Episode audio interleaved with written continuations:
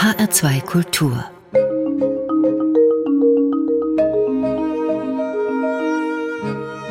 Doppelkopf am Tisch heute mit Bernd Kütscher, Bäckermeister, Direktor der Akademie des Deutschen Bäckerhandwerks in Weinheim und Geschäftsführer des Deutschen Brotinstituts in Berlin.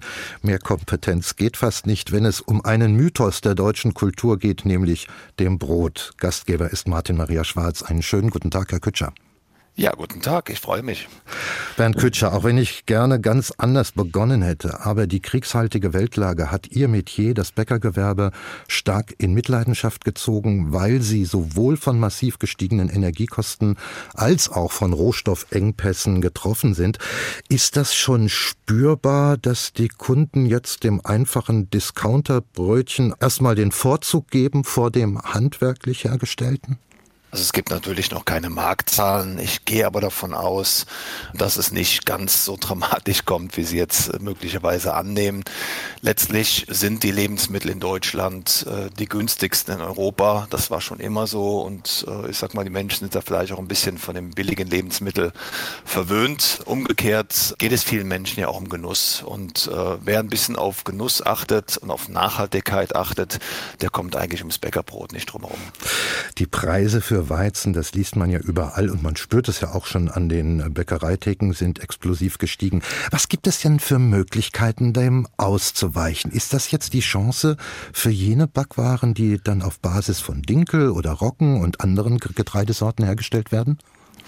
Na, wir haben ja die Zeiten des Klimawandels und äh, in diesen Zeiten werden sich viele Dinge verändern. Jeder von uns spürt, die alte Zeit vor Corona kommt nicht mehr zurück. Wir haben jetzt äh, durch Corona massive Veränderungen, Klimawandel, jetzt kommt noch dieser schreckliche Krieg dazu, so dass sich schon einiges verändern wird. Die Getreideforscher sind dabei, da klimaresistente Getreidesorten zu erforschen und es deutet sich an, dass der gute alte deutsche Roggen da eine Renaissance erleben könnte, weil er einfach etwas resistenter ist und äh, ja stabiler ist. Bis 1960 war der Roggen ja das deutsche Brotgetreide schlechthin. Wenn man von dem Korn sprach, meinte man immer den Roggen.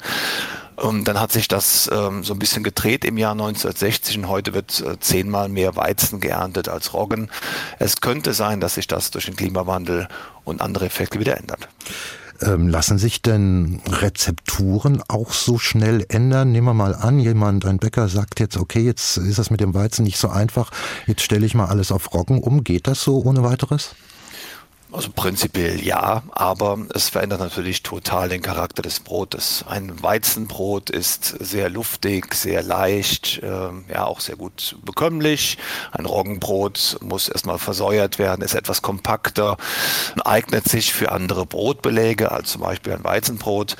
Von daher äh, wird es auch, in Zukunft nicht ohne den Weizen gehen. Weizen ist das dominierende Getreide auf der Welt äh, neben dem Mais. Und ich habe mal gehört, so ganz genau kann ich die Zahl nicht bestätigen, aber es, sie macht für mich Sinn, dass jede fünfte Kalorie auf der Welt vom Weizen kommt. Mhm. Insofern ist der Weizen nicht ganz verzichtbar. Und generell bedeutet das dann aber auch, wir müssen uns dann an höhere Preise gewöhnen. Das ist jetzt nicht nur eine Phase, sondern der Weizen war ja auch vorher schon etwas teurer geworden. Naja, vielleicht müssen wir uns daran gewöhnen, dass die Menschen wie früher kein Brot mehr wegwerfen. Es werden ja in den Haushalten unglaubliche Mengen an Brot weggeworfen. Es ist ja irgendwie äh, günstig und damit auch nichts wert. Ich glaube, wir können auch als Grund der Nachhaltigkeit zu dem zurückkehren, was unsere Großeltern praktiziert haben. Die hätten niemals eine Scheibe Brot weggeworfen. Früher nannte man das in der Religion Brotfrevel, dafür kam man in die Hölle. Jetzt zumindest geht es auf den Geldbeutel und von daher glaube ich, dass wir alle auch durch diese Umstände wieder etwas nachhaltiger werden.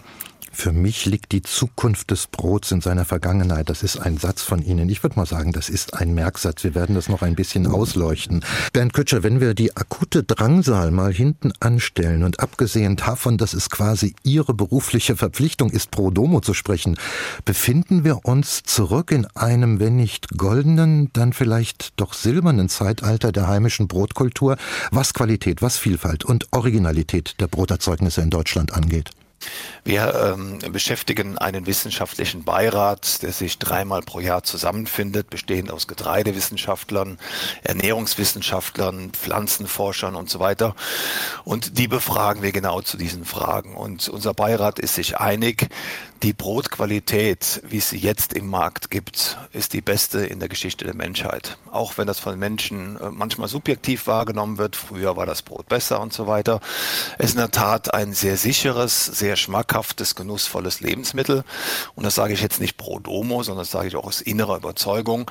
Wobei es durchaus noch ähm, Brote im Markt gibt, mit denen ich persönlich nicht einverstanden bin, wo dann die entsprechenden ähm, Hersteller, sei es Industrie oder Handwerk, Handwerk an sich arbeiten dürfen. Ich spreche jetzt auch ganz bewusst gegen den Wind jener Klagen aus der Szene, wo seit mindestens 20 Jahren das Wort vom Bäckereisterben die Runde macht. Das ist auch so, die Zahlen belegen das. Aber es gibt ohne Zweifel auch ein Wiederaufblühen des Bäckerhandwerks. Wir werden beide Seiten noch genau erkunden. Sie selbst, Bernd Kütscher, sind mit dem Duft frisch gebackenen Brots aufgewachsen. Ist das richtig? In Ihnen lebt dieses Thema von Anfang an, seit Kindesbeinen an? Genau, ich wurde gewissermaßen in eine Bäckerei hineingeboren in, in vierter Generation. Mein Kinderzimmer war direkt über diesem äh, gemauerten Backofen, von daher immer schön warm. Und meine Kinderstube war im Grunde die Backstube. Also das, was andere Kinder vielleicht als Knete bekommen zum Spielen, das war für mich Teig. Und damit wächst man äh, natürlich mit dem Beruf und auch mit der Liebe des Berufs. Und das ist ja sehr, sehr familiär in den Bäckereien. Da gibt es keine Trennung zwischen Familie und Betrieb. Ähm, alle Mitarbeiter sind gewissermaßen Familienangehörige. Und äh, ja, ich hatte eine, sehr große Familie in der Kindheit. Und Sie sind dann ja auch in den da schon längst bestehenden Mythos vom deutschen Brot hineingewachsen. Wie und wann entwickelte sich dieser eigentlich, dieses hohe Image von unserem Brot, der Ruf eines, eines deutschen Kulturgutes und zwar mit weltweiter Ausstrahlung? Es schlägt sich ja auch in unserer Sprache nieder. Das ist immer ganz nett, wenn man das mal vergegenwärtigt. Es läuft wie geschnitten Brot, sagen wir. Wir reden vom Broterwerb und Brotberuf oder eine ganze Tagesabschnitt Abendmahlzeit trägt auch den Namen Abendbrot. Den Brötchengeber nehme ich noch mit dazu. Was sind denn die Gründe dafür? Andere Länder um uns herum sind ja geschichtlich gesehen noch viel stärker agrarwirtschaftlich geprägt als Deutschland. Also es ist in der Tat so, wenn man mal eine Weile im Ausland äh, leben möchte oder muss, dann wird man zunächst das deutsche Brot vermissen. Und in der Tat haben wir eine sehr besondere Brotkultur, dadurch, dass wir in der Mitte Europas liegen. Hier treffen so die Welten, die verschiedenen Brotwelten aufeinander, sei es die äh, nordische Roggenkultur, die es auch in Norddeutschland sehr massiv gibt, das äh, norddeutsche Schwarzbrot zum Beispiel, sei es die eher Weizen basierte Kultur im, im Süden des Landes. Ähm, es kommen mediterrane Einflüsse rein, es kommen französische Einflüsse in unser Land, es kommen osteuropäische Einflüsse. Wir sind halt in der Mitte Europas. Mhm. Und das ist durchaus ein Faktor. Es gibt im Grunde vier Faktoren. Das eine ist die Getreidevielfalt unseres Landes ja, die wir haben. Wir haben eben nicht nur den Weizen, wie die ganzen Mittelmeerländer, wie generell weltweit am meisten Weizen geerntet wird. Wir haben als zweites ein sehr besonderes Ausbildungssystem. Der dritte Faktor ist im Grunde die Kleinstaaterei des Mittelalters. Äh, bis vor 100 Jahren hatten wir noch sehr viele kleine Ländereien, Königreiche, Großherzogtümer. Und in diesen Ländereien haben sich eigene Brotkulturen entwickelt. Mhm. Ähm, so ist eine, eine badische Brezel anders als eine schwäbische Brezel und die bayerische Brezel ist ganz massiv anders, äh, sowohl was die Rezeptur als auch die Form angeht. Und das gilt auch für viele Brotsorten. Und der vierte Faktor ist eben das, was ich eben nannte. Wir haben sehr viele Einflüsse in unser Land und der Verbraucher ist sehr aufgeschlossen, was Brotvielfalt angeht. Das sind die Gründe, warum wir auch überhaupt so viele Sorten hier entwickelt haben. Jetzt springe ich mal und komme zur Industrialisierung, wie sie die Landwirtschaft in Toto in der Zeit nach dem Zweiten Weltkrieg erlebt hat. Mit all ihren Wohltaten, das wollen wir nicht äh, vergessen und nicht in Abrede stellen, aber auch ihren abträglichen Erscheinungsformen. Was war denn der Hauptschaden für das Brot und das Bäckereihandwerk? Ich glaube, dass wir diese Discounterisierung der Landschaft zu spüren bekommen haben, auch was die Qualität der Lebensmittel angeht. Es ist ja so, dass die vier großen Einzelhandelskonzerne, das sind in der Reihenfolge Edeka, Rewe, dann ist es Lidl, also die Schwarzgruppe mit Lidl und Kaufland und dann sind es die Aldis. Diese vier machen drei Viertel des gesamten deutschen Lebensmittelmarktes aus und die bekämpfen sich ausschließlich über den Preis.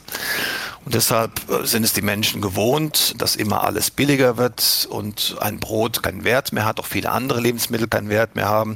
Wenn man weiß, wie aufwendig ein Ei produziert wird, was dazugehört, und dann kriegt man so ein Hühnerei schon mal für 12, 13 Cent, wo ein Huhn den ganzen Tag vorleben muss, der Landwirt, es muss verpackt werden, es muss geröntgt werden, es muss gereinigt werden, es muss transportiert werden, dann ist das schon ein, ein großer Irrsinn, der da stattfindet. Und das, glaube ich, hat sehr geschadet, die, ich sag mal, dieser Hang zu den billigen Lebensmitteln. Mhm. Was ist denn eigentlich das Problem industrieller Produktion von Backwaren? Kann man das irgendwie auf den Punkt bringen? Ich glaube, das geschmacklich. ist Wir reden jetzt von der, von der, oh, genau, einmal das, aber ich meine auch geschmacklich. Ja. Naja, geschmacklich muss jeder für sich entscheiden. Ich sag mal, für die Menschen, ähm, für die Brot nur ähm, eine Grundlage ist, um möglichst viel Wurst drauf zu packen, ist es wahrscheinlich sogar egal. Äh, für alle, die Wert legen auf Genuss und auch Wert legen auf die eigene Gesundheit, würde ich drüber nachdenken. Also es ist ja leider so, dass jetzt durch Corona das Toastbrot äh, die beliebteste Brotsorte Deutschlands ist, weil es einfach auch wahnsinnig konvenient ist. Man nimmt einfach zwei Scheiben raus, dreht den Rest der Packung zu und kann es eine Woche liegen lassen, nichts passiert. Ich sage aber, wenn so ein Toastbrot nicht schimmelt, wenn die Natur es also nicht zerstören kann, dann kann es ja eigentlich auch nicht gut sein für den Körper. Und es hängt ja auch damit zusammen, dass, also nehmen wir mal, ein Großbäcker ja mit seinem Teig und der Teiglieferung an die Abverkaufsstellen ja dann auch eine Zeit in Anspruch nimmt, die man nicht so ohne weiteres überbrücken kann. Das heißt, ich habe mal gelernt, dieses gefrorene, dieser gefrorene Teig, der schockgefrorene Teig, der kann dann, wenn er wieder belebt wird, gar nicht diese Genusstiefe erreichen wie einer, der sehr schnell vom Ofen her an die jeweilige Theke der Bäckerei gestellt wird. Dieser Teigling ist ja im Grunde vor Wochen und viele hundert Kilometer irgendwann mal zu 90 Prozent vorgebacken aus einer Anlage gefallen. Hm. Ja, das Produkt war also fertig gebacken, halt noch ein bisschen hell. So, dann wird es aber, weil es jetzt einen langen Weg vor sich hat, äh, wird es erstmal eingefroren, dann wird es in Plastik gepackt, Karton, nochmal Plastik, Palette, dann muss es auch gerappt werden, weil so eine Palette schüttelt halt im LKW, da darf nichts runterfallen. Und dann wird es halt tiefgekühlt, transportiert, dann nochmal umgepackt, weil nicht jeder Discounter braucht gleich eine ganze Palette von diesen Tiefkühlwaren, sondern der eine kriegt halt zwölf Kartons, der nächste zehn, das wird nochmal umgepackt, der ganze Plastik entsorgt. So, und am Ende des Prozesses wird dann dieses Produkt äh, nochmal aufgebacken. Das heißt, es hatte ja mal vor Wochen 250 Grad, wurde zwischendurch bei minus 30 Grad schockgefrostet und wird dann nochmal bei 250 Grad aufgebacken. Dazwischen ist sehr, sehr viel Verpackungsmüll und sehr, sehr viele Kilometer und das ist aus meiner Sicht ökologischer Irrsinn.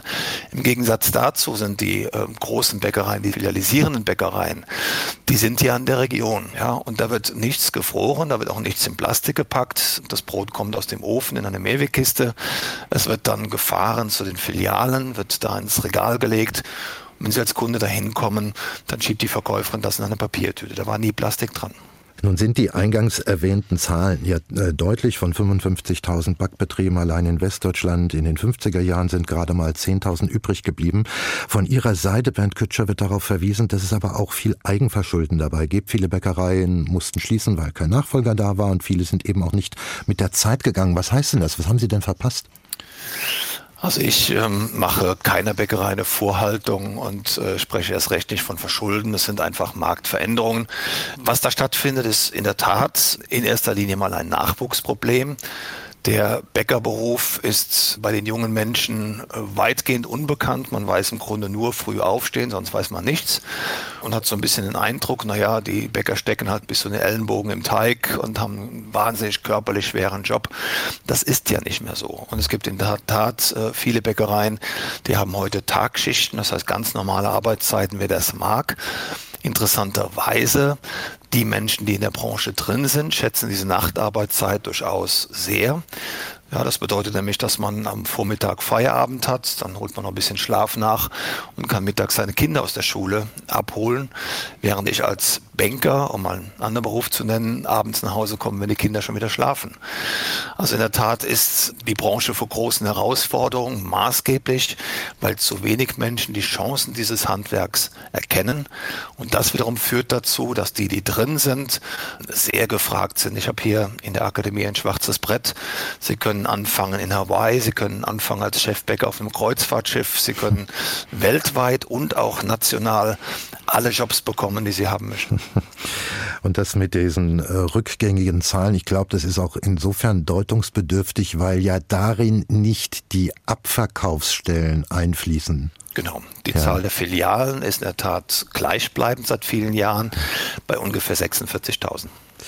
Wir spielen einen ersten Musikwunsch von Ihnen, Bernd Kütscher, Bäckermeister und Direktor der Akademie des deutschen Bäckerhandwerks. Und diese Musik, die führt uns zwar jetzt nicht in die Bäckerei dafür, aber in die Konditoreien. Das ist gut so, denn die süßen Dinge spielen heute mal, äh, wenn dann nur am Rande eine Rolle.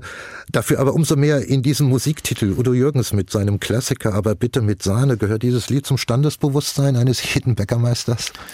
Nein, in der Tat ist es so, dass mein Großvater, der ein kleines Café hatte, sich furchtbar aufgeregt hat über dieses Lied. Jedes Mal er nannte Udo Jürgens den Sahne-Udo, weil natürlich wird in diesem Lied so die Kaffeekultur so ein bisschen verschmäht. Das mochte mein Großvater gar nicht und daran erinnere ich mich mit einer gewissen Heiterkeit, äh, wie mein Großvater sich so ein bisschen empörte und deshalb Udo Jürgens.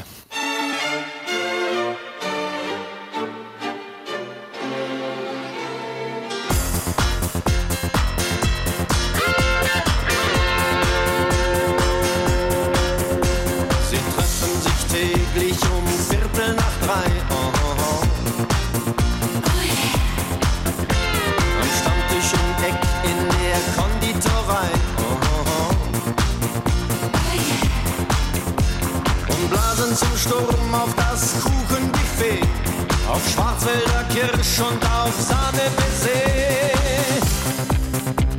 Auf Früchte, Eis, Ananas, Kirsch und Banane, aber bitte mit Sahne.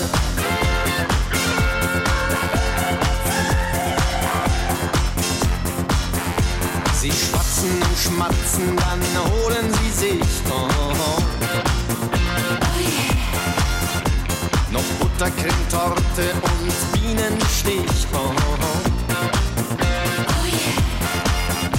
Sie pusten und prusten, fast geht nichts mehr rein.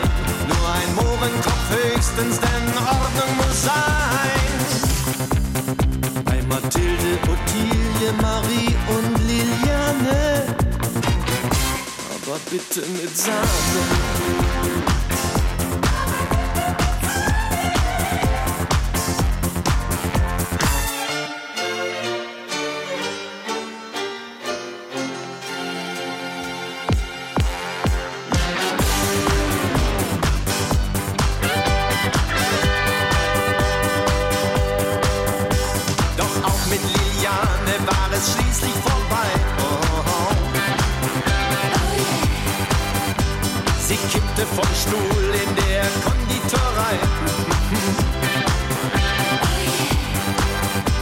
dem Sarg gab's statt Grenzen verzuckerte Torten und der Pfarrer begrub sie mit rührenden Worten.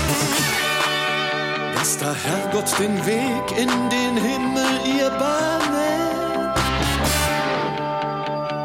aber bitte mit Sahne.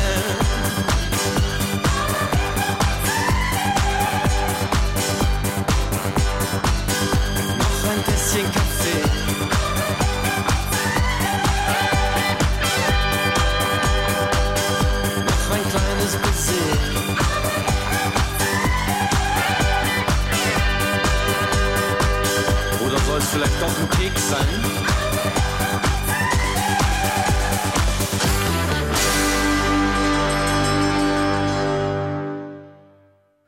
Udo Jürgens mit Aber bitte mit Sahne, gewünscht von meinem heutigen Doppelkopfgast in H2 Kultur, den Bäckermeister und Direktor der Deutschen Bäckerakademie Weinheim, Bernd Kütscher.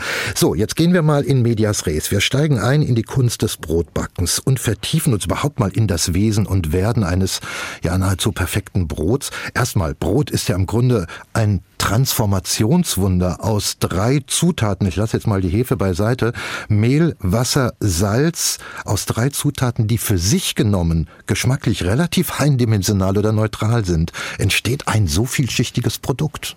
Genau, das ist komplexe Biochemie oder wie ich sage, die Kunst des Bäckers.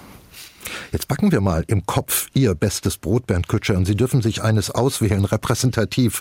Naja, dann würde ich mit einer sehr einfachen Brotsorte einsteigen für die Hörer, die jetzt vielleicht mitschreiben wollen. Ich würde ähm, einfach ähm, ein Kilo Mehl nehmen, würde dieses Kilo Mehl ansetzen, davon erstmal vielleicht 200 Gramm ansetzen mit 200 Milliliter Wasser und das äh, schon mal lange reifen lassen über Nacht. Ähm, Sie sagten, keine Hefe darf rein. Dann müsste man in der Tat noch ein paar Tricks extra machen, nämlich einen äh, Weizenvorteig züchten. Das dauert ein bisschen länger, geht über ein paar mhm. Tage.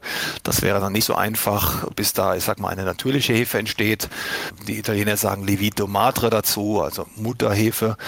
Ansonsten kann man ganz einfach zum Kilo Mehl auch äh, 5 Gramm Hefe geben, Frischhefe, und dann ist es auch gut.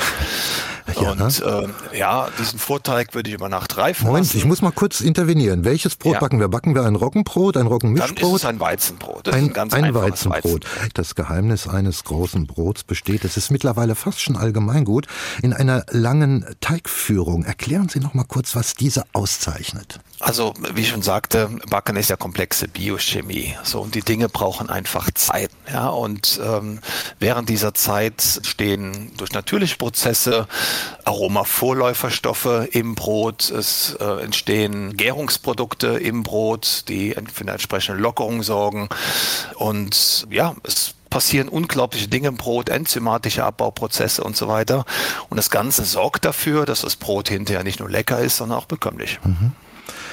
Wie lange lassen Sie jetzt unseren Teig, den wir jetzt vor uns haben, ziehen? Ich habe jetzt einfach mal ja im Kopf ein, wie gesagt, wenn ich die Möglichkeit habe, zumindest 5 Gramm Hefe einzusetzen, mhm. sonst wird es komplex und es geht über mehrere Tage, dann würde ich die Hefe tatsächlich schon in den Vorteig tun, 200 Gramm Mehl, Type 550, ich würde keinen 405er nehmen, sondern 550. So würde den Vorteig reifen lassen über Nacht im Kühlschrank, erstmal im Raum anspringen lassen, dass die Hefe so ein bisschen loslegen kann. Dann im Kühlschrank und am nächsten Tag kämen dann halt noch 800 Gramm Mehl dazu und vielleicht so 500 Gramm Wasser und bitte nicht vergessen 20 Gramm Salz. Das Ganze schön durchkneten, nochmal lange reifen lassen, bis das Brot auch entsprechendes Volumen hat und dann ab in den Ofen. Gerne mit etwas Dampf. Moment, wie viele Stunden sind jetzt seitdem vergangen, seitdem Sie den Teig angesetzt haben, etwa? Ich sag mal irgendwas zwischen 30 und 32 Stunden. Okay. Kann man das eigentlich beliebig ausdehnen? Wenn ich es jetzt 48 Stunden mache, wird das Brot noch besser oder hat es auch seine Grenzen? es hat seine Grenzen, ja, weil irgendwann sind diese Abbauprozesse im äh, Teig so, dass, ich sag mal, wesentliche Stoffe abgebaut sind durch die Hefegärung oder durch enzymatische Prozesse, sodass dann das Brot etwas zäher wird. Ja, man merkt das auch. Das ist so ein bisschen Spiel mit den Faktoren. Ich sag mal, ein Ciabatta darf ja so ein bisschen ledrig sein. Ja, bei einem Baguette wünscht man das etwas weniger. Bei einem typischen Weißbrot dann auch weniger. Also das ist so ein bisschen das Spiel mit der Zeit und den Zutaten. Okay, also da gibt es eine gewisse Variationsmöglichkeit, aber man muss auch bedenken, irgendwann kippt das Ganze dann in das um, was man dann nicht mehr so gerne im Mund hat oder am Gaumen oder auf der Zunge. So, das Brot ist in den Ofen gekommen. Vielleicht die Temperatur nochmal gerade genannt. Also bei dieser Teigmenge empfehle ich dringend zwei Brote zu backen, sonst mhm. wäre es ein sehr großes Brot. Ja, wir haben ja so 1,8 Kilo ungefähr. Also wenn Sie 900 Gramm, Sie haben zwei Brote 900 Gramm, das heißt, wir bekommen ungefähr 750 Gramm Brot raus, ein bisschen mehr. Backzeit würde ich sagen, für diese Brotgröße wären dann ungefähr 45 Minuten. Wenn ich das Brot anschneide, jetzt stellen wir uns vor, es ist fertig, Sie haben es aus dem Backofen herausgeholt. Muss ich hinterher meine Küche kehren. Das ist ein Satz von Ihnen und das ist für Sie ein Qualitätsmerkmal. Warum? Äh, wenn man ein gutes Brot schneidet, muss man hinter die Küche kehren, weil die Kruste einen ganz wesentlichen Einfluss hat auf das Brotaroma. Die Kruste ist einerseits so eine Art frische Tresor, schließt also das innere, weiche, zarte des Brotes ein. Andererseits steckt in der Kruste eine ganze Menge Aromastoffe, natürliche Röstaromen. Das geht schon mal ins Malzige, das geht ins Röstige, das kann Kaffeenoten beinhalten, je nachdem, wie lange ich da fermentiert habe und welche Zutaten ich verwendet habe. Und diese, ich sag mal, Aromen der Kruste ziehen in die Krume beim mhm. Abkühlen und sorgen auch da für ein tolles Aroma. Ungefähr 80 Prozent des Brotaromas kommen allein aus der Kruste. Ha. Und Sie bevorzugen eine dicke Kruste, gell? Genau. Dicke ja. Kruste gleich äh, lange Frischhaltung, gleich viel Aroma, gleich gutes Brot. Wir erleben ja, ich springe zu einem anderen Thema, seit, ja, ich weiß nicht, seit 30 Jahren angestrengte, auch oft emotional hoch aufgeladene Ernährungsdiskussionen. Und in diesen ist ja in den letzten zehn Jahren, meine ich so, die ganze Familie des Brots ordentlich zerrupft worden. Das hing unter anderem zusammen, dass man auf einmal den Feind bei den Kohlenhydraten entdeckte. Aber Sie, Bernd Kütscher, sprechen dagegen vom hohen ernährungsphysiologischen Wert des Brotes. Ähm, so ist das. Und das ist jetzt nicht meine Meinung, sondern die Meinung unserer Ernährungswissenschaftler im wissenschaftlichen Beirat. Äh, ich zitiere mal aus der letzten Sitzung von einer Ernährungswissenschaftlerin. Es gibt kein gesundes Ernährungsmodell ohne Brot. Mhm. Ja, das habe ich natürlich gerne aufgegriffen, auch gleich notiert und äh, teile diese Ansicht. In der Tat ist es so, dass man äh, Kohlenhydrate ganz furchtbar verteufeln kann. Aber dabei wirft man Kohlenhydrate Kohlenhydrate in einen Topf. Grundsätzlich gibt es ja nur drei Makronährstoffe, nämlich Fett, Eiweiß, Kohlenhydrate. Dabei sollen nach ernährungswissenschaftlicher Ansicht die Kohlenhydrate den größten Anteil ausmachen, etwa 50 oder 55 Prozent, je nachdem, wenn Sie da fragen. Allerdings meinen wir natürlich nicht den Zucker sondern wir meinen langkettige Kohlenhydrate, mhm. ja, Stärke und Ballaststoffe. Und die finden Sie massiv im Brot. Brot ist der Hauptballaststofflieferant in unserer Ernährung um zwei Scheiben Milchbrot zu ersetzen, müssten Sie ungefähr 600 Gramm Pflaumen essen. Das tun Sie nicht jeden Tag. Ja. Und äh, dazu ist Brot noch ein sehr fettarmes Lebensmittel. Ja, und eben auch eines, was lange sättigt durch die langkettigen Kohlenhydrate, nämlich die Stärken.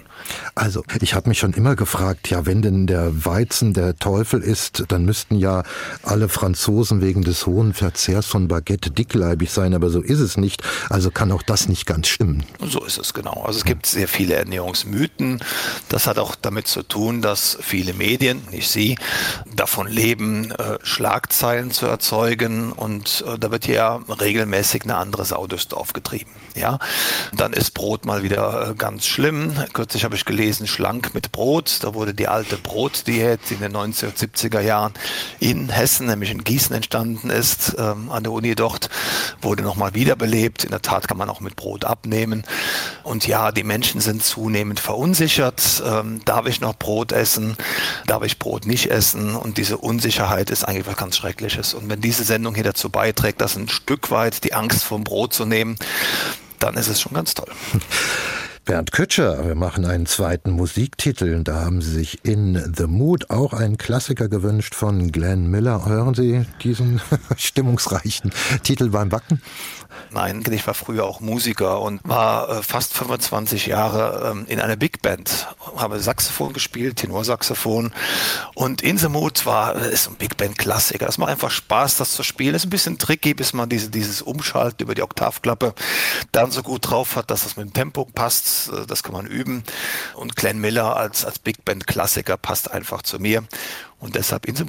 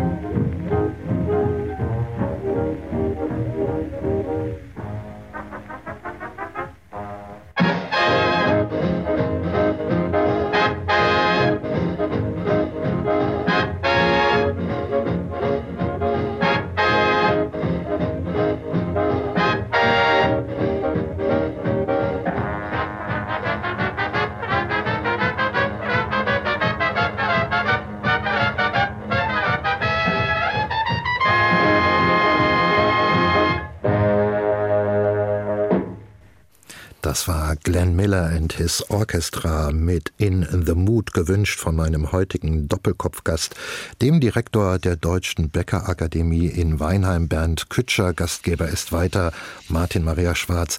Bernd Kütscher, es hat sich ja sehr viel getan, Entscheidendes getan in der Bäckereilandschaft in Deutschland. Wir haben quer durch die Republik feststellbar eine Vielzahl von neu eröffneten Bäckereien, kleinen Bäckereien, die auch oft von Seiteneinsteigern geführt oder überhaupt motiviert worden sind. Wie ist es dazu gekommen? Naja, das Brot ist im Grunde ein, ein sexy Produkt. Es macht Spaß, Brot zu backen. Der Teig fühlt sich sehr angenehm an. Es duftet fantastisch in der Backstube und das Produkt ist ja einfach nur der Hammer. So.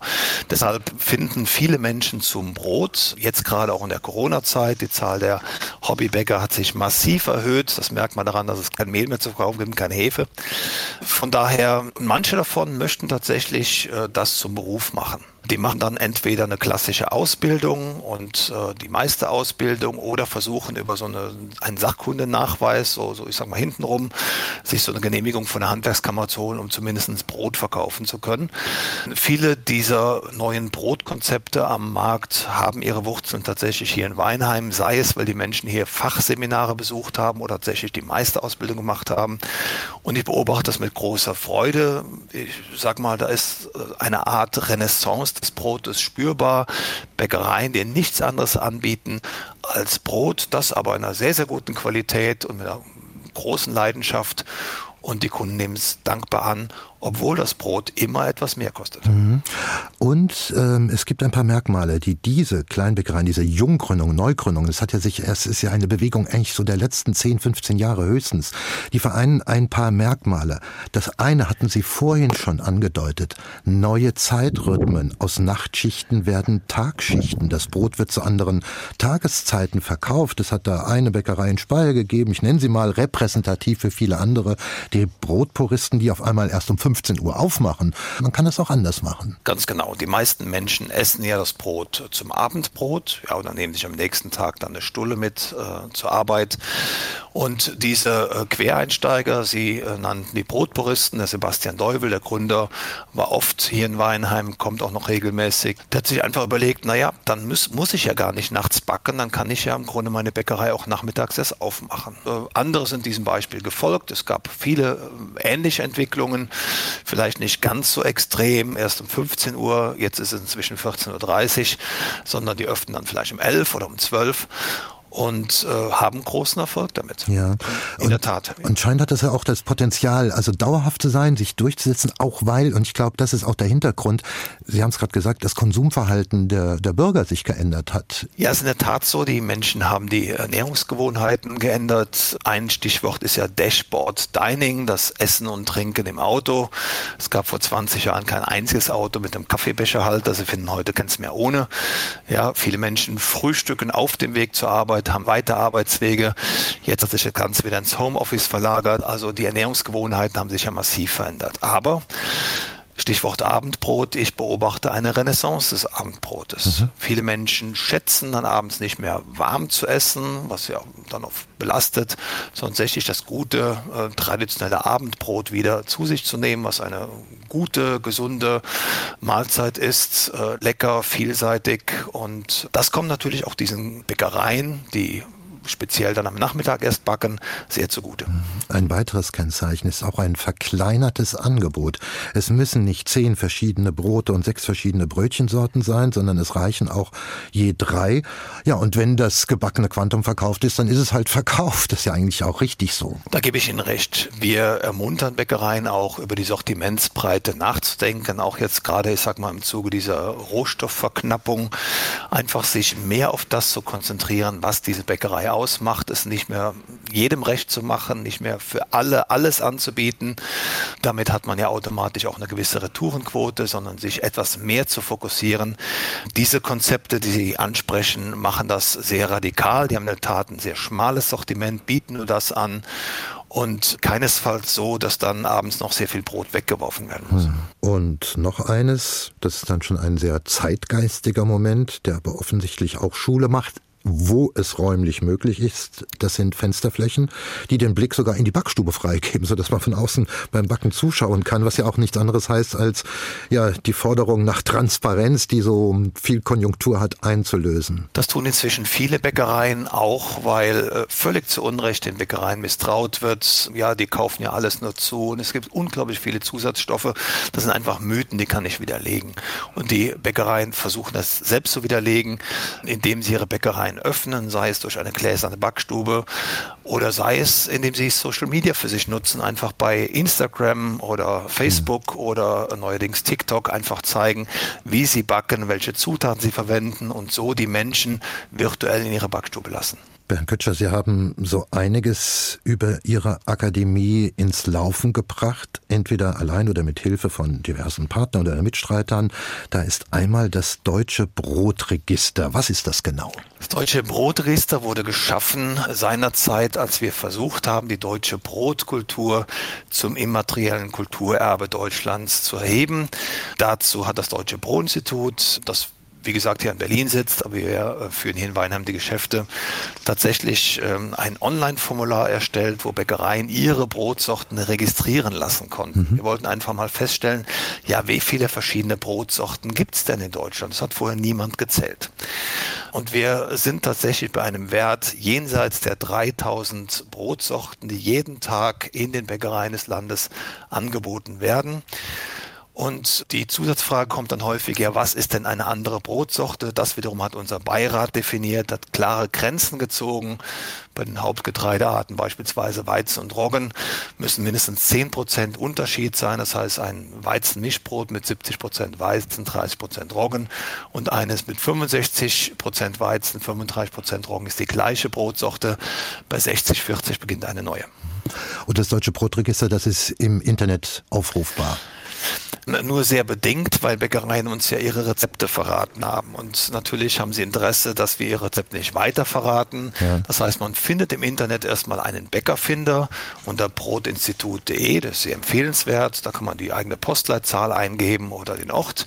Und man findet dann von uns qualitätsgeprüfte Backwaren in seiner Region. Und darüber hinaus auch die Angabe, ob diese Backwaren denn Bestandteil des äh, deutschen Brotregisters und damit des tatsächlich, wir haben es ja geschafft, dieses Kulturerbes deutsche mhm. Brotkultur sind.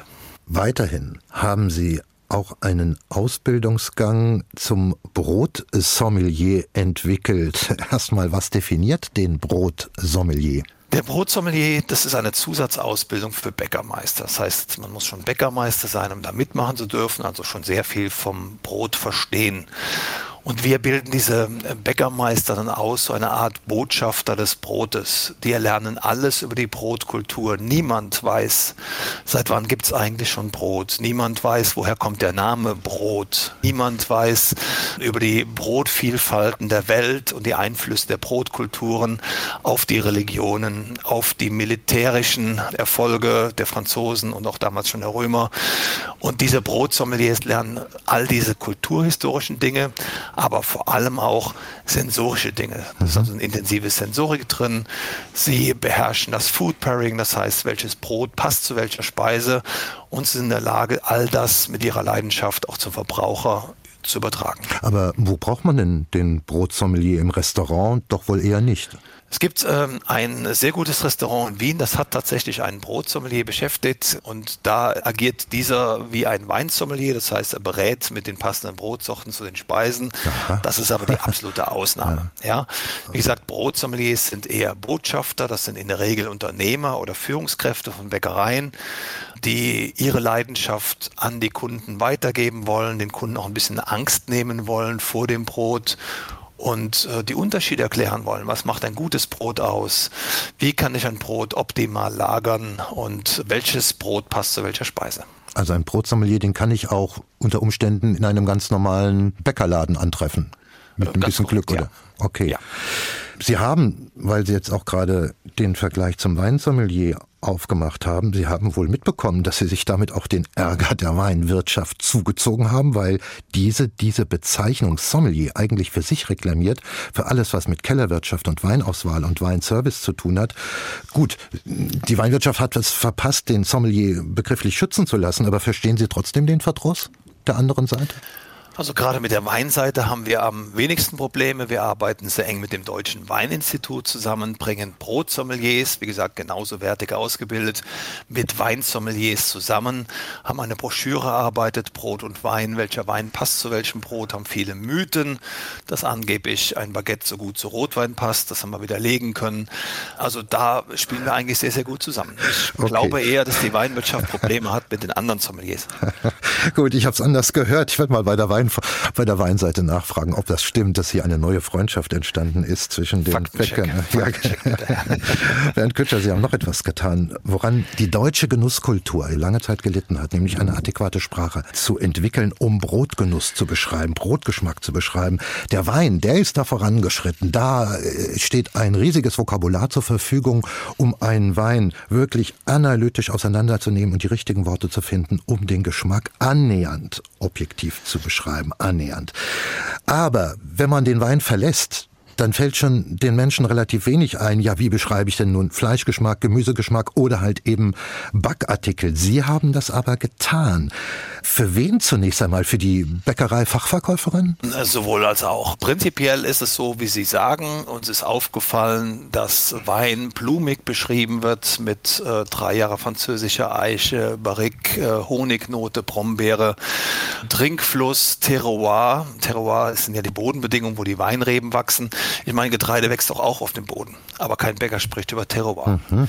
Wir haben also gemerkt, dass die Winzer seit diesem Skandal, den sie mal hatten, in der Tat angefangen haben, anders über die Qualität ihrer Produkte nachzudenken und haben das als Inspiration für die Backbranche empfunden und wollten daraus lernen. Deshalb haben wir mit Hilfe eines Professors aus der Schweiz, auch ein gelernter Bäckermeister, der sich sehr mit dem Brotaroma beschäftigt, äh, die Weinheimer Brotsprache geschaffen. In der Tat so eine Art Vokabular zur Beschreibung von Broten zusammen mit zehn Schritten, die da abgearbeitet werden. Es ist in der Tat so, bislang, wenn man Brotgenuss beschrieb und gab einem sensorischen Experten eine Scheibe Brot, dann sagt er meist nur, schmeckt gut. Ja, bei Wein redet er zwei Minuten. Das wollten wir beheben, um, ich sag mal, die Wertigkeit des Brotes bei den Verbrauchern, aber auch in der Branche nochmal zu heben. Und daraus ist ja letztlich auch die Fortbildung zum Brotsommelier entstanden. Mhm. Ich habe mal ein bisschen darin herumgeblättert. Das ist auf jeden Fall auffindbar im Internet und traf dann zum Beispiel auf das wunderschöne Wort zartsplittrig, um zum Beispiel ein bis in die Kruste gewinnbringend zu beschreiben. Sehr, sehr charmant. Welche, welche Wortschöpfungen haben Sie denn noch zu bieten? Naja, Sie haben ja ähm, das schon im Internet gefunden, das kann jeder. Also es geht maßgeblich um die verschiedenen Aromanoten des Brotes. Ich habe schon eben angesprochen, Kaffeenoten in der mhm. Kruste und so weiter. Es ist oft so, dass bei lang fermentierten äh, Weizenbackwaren eine ganz dezente Gurkennote spürbar ist, wenn man, wenn man darauf achtet. Und dann eben beschreibende Faktoren, was die Rösche der Kruste angeht, also diese Zartsplittrigkeit oder feste Kruste, aber auch die Krumenbeschaffenheit. Mhm gibt fruchtige Noten, mildsäuerlich nach Honig. Es gibt nussige Noten, würzige. Es gibt fettige Noten, also butterig, so feine Käsenoten. Wenn man noch weiter draußen schaut und jetzt mal alleine ähm, den, den Duft des Brotes beschreiben möchte, malzige, röstige, süßliche Gerstennoten. Es ist eine ganze Welt. es ist ein Vokabelheft, genau. Einfach ja, googeln. Ja, Weinheimer Brotsprache. Ne? Es sind ja in den, in den letzten Jahren und nicht zuletzt äh, durch auch die Neu- und Jungunternehmer, von denen wir vorhin sprachen, die originellsten Brotsorten entstanden, viele anscheinend auch aufgenommen im deutschen Brotregister. Da wird viel mit Cranberries experimentiert, mit Mango und Curry und Kräutern und Gewürzen und Urgetreide. Da ist viel Spielerei und Experimentierfreude dabei, die manchmal auch ein bisschen nach Zirkus klingt, wohlgemerkt. Was hat Sie denn zuletzt zum Lachen oder vielleicht auch zum Staunen gebracht? Im Bereich Brot äh, mhm. staune ich eigentlich jeden Tag über das, was äh, meine Fachlehrer hier in der Akademie äh, ertüfteln. Und es geht keinesfalls jetzt nur in diese exotische Richtung, die Sie ansprechen, sondern es geht äh, sehr darum, möglichst viel Aroma aus Mehl und Wasser rauszuholen. So. Mhm. Und da wird jeden Tag getüftelt bei uns und das in Seminaren, aber auch in Meisterkursen weitergegeben bis hin zu, ich sag mal, exotischen Brotsorten. Äh, die sind ja heute teilweise gelb innen, dann mit Curry oder mit Kurkuma. Es ist bis hin zu tiefschwarz, Aha. also mit Sepia gefärbt. Also man hat heute eine, eine große Welt der Brote im Markt. Ich glaube, dass diese exotischen Brote natürlich Maximalausschläge sind. Die meisten Kunden werden doch in der Mitte zugreifen, nämlich bei einem gut gebackenen Weizenbrot, Roggenbrot, Mischbrot, vielleicht Dinkelbrot oder Vollkornbrot. Also so richtig überzeugt hat sie davon anscheinend nichts. Ich bin, was Brot angeht, durchaus privat jetzt eher Traditionalist. Ich bin mhm. offen für diese neuen exotischen Dinge. Sie sprachen selbst schon von Mango. Mango und Curry ist eine spannende Kombination. Mediterrane Brotsorten können sehr spannend sein, also dann mit Peperoni und Schafskäse und äh, vielleicht getrockneten Tomaten drin. Es ist eine ganze Welt. Aber wenn ich jetzt privat für mich ein Brot backe oder kaufe oder, oder hier aufs Akademie mitnehme, tendiere ich eher zu einer gut gebackenen, lang fermentierten traditionellen Brotsorte. Und wie das geht, das haben Sie uns vorhin beschrieben. Bernd Quitscher, ich bedanke mich sehr für das Gespräch, für Ihr Gastsein hier im HR2 Kultur Doppelkopf. Bäckermeister sind Sie, Direktor der Deutschen Bäckerakademie in Weinheim und Geschäftsführer des Deutschen Brotinstituts in Berlin. Sie haben aber noch einen letzten Musikwunsch und da haben sich die Toten Hosen gewünscht, ja, mit diesem triumphalen Titel an Tagen wie diesen. Warum? Das ist unsere Hymne, die wir einspielen. Wir haben hier in Weinheim auch Meisterschaften des Bäckerhandwerks. Jedes Jahr die deutsche Meisterschaft der Bäckerjugend, wo sich die besten jungen Bäcker aus allen Bundesländern treffen und messen. Danach gibt es sogar noch eine Weltmeisterschaft. Und das ist der Song, den wir zum Schluss einspielen bei den Siegerehrungen, genauso bei den Meisterfeiern nach, äh, ich sag mal, einem lange errungenen Weg, da etwas zu feiern. Das ist das, was wir laut am Ende einspielen, mit großen Emotionen und es bewegt mich jedes Mal. Herzlichen Dank, Bernd Kütscher. Und vom HR2 Kultur Doppelkopf verabschiedet sich als Gastgeber Martin Maria Schwarz. Ja, vielen Dank auch von meiner Seite, auch an Ihre Hörer für die Aufmerksamkeit und das Interesse. Und ich sag mal, auf zum Bäcker.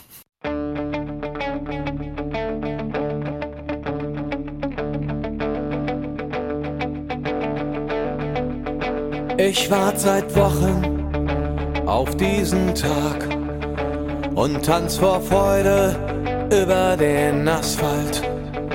Als wär's ein Rhythmus, als gäb's ein Lied, das mich immer weiter durch die Straßen zieht. Komm dir entgegen, dich abzuholen, wie ausgemacht zu derselben Uhrzeit, am selben Treffpunkt wie letztes Mal. Durch das Gedränge der Menschenmenge bahnen wir uns den altbekannten Weg entlang der Gassen zu den Rheinterrassen, über die Brücken bis hin zu der Musik wo alles laut ist, wo alle drauf sind, um durchzudrehen. Wo die anderen warten, um mit uns zu starten und abzugehen. An Tagen wie